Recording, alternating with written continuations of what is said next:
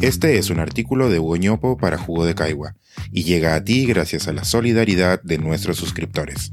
Si aún no estás suscrito, puedes hacerlo en www.jugodecaigua.pe. Admitir que nos equivocamos. La reincidencia de una periodista y la importancia de la rectificación. Algo que me define profesionalmente es la medición.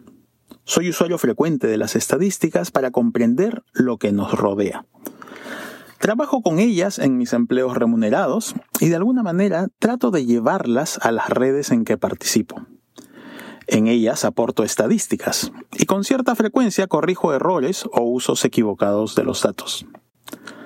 La semana pasada hice eso con Rosa María Palacios. Una vez más. El jueves 26 de agosto, ella dijo en el programa de Jaime Chincha que, abro comillas, desde que han entrado no crecemos, cierro las comillas. Esto en referencia al gobierno de Castillo. Yo escribí un tuit indicando que ese dato era imposible de revelar, pues no existe. Allí hubiera podido terminar la historia, como tantas otras veces, pero no fue así. Un usuario le mostró mi tweet a Palacios y ella respondió, abro comillas, ese vive colgándose de mí para que alguien lo lea. Cierro las comillas. Además, en el mismo tuit indicó que la información la había dado Augusto Álvarez Rodríguez en su programa de la mañana. No voy a responder su comentario hacia mí en la primera parte del tuit, pero sí la falsedad de la segunda parte. Lo que Álvarez Rodríguez había dicho se refería a las proyecciones de crecimiento, no al crecimiento del PBI en el primer mes del gobierno de Castillo. Es conocido que los datos de PBI demoran un poco más de dos meses en salir, y al menos un par de colegas economistas le hicieron notar eso a Palacios. ¿El resultado? Fueron bloqueados. De hecho, a mí también me tiene bloqueado, desde que una vez comenté con ironía sobre su mal uso de las estadísticas oficiales. Su falta de humildad para reconocer un error, junto con su falta de conocimiento económico, la llevó a cometer uno más. Es en este punto donde quisiera poner el foco de esta columna. Nadie es infalible y es inevitable cometer, de vez en cuando, errores en el manejo de la información. Pero es importante que una vez que estos hayan sido identificados, corrijamos. En caso contrario, corremos el riesgo de caer en espirales de falsedades, como la que hemos visto. Para esto necesitamos actuar colectivamente. Cuando cometemos errores, los seres humanos caemos en sesgos cognitivos que nos impiden ver claramente la realidad. Aquí es donde las miradas de terceros sirven, mejor si son amigos.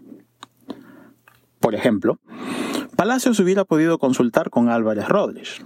Él seguramente le hubiera aclarado la diferencia entre proyección y hecho consumado, contándole que es muy temprano para tener estadísticas de crecimiento del gobierno que recién empieza.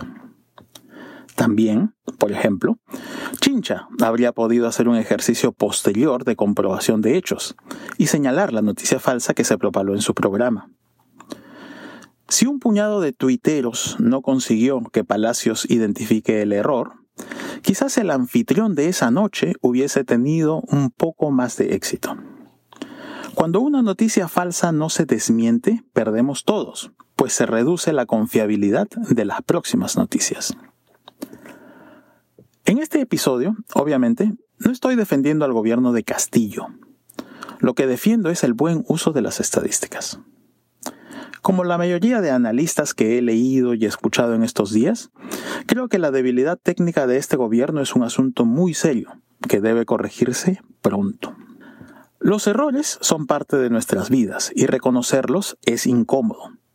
Por ejemplo, recuerdo que antes de comenzar la segunda vuelta electoral del 2021, dije tener la certeza de que Castillo no ganaría algunos meses antes, al inicio de esta pandemia, confié en el buen manejo y comportamiento honesto de Martín Vizcarra.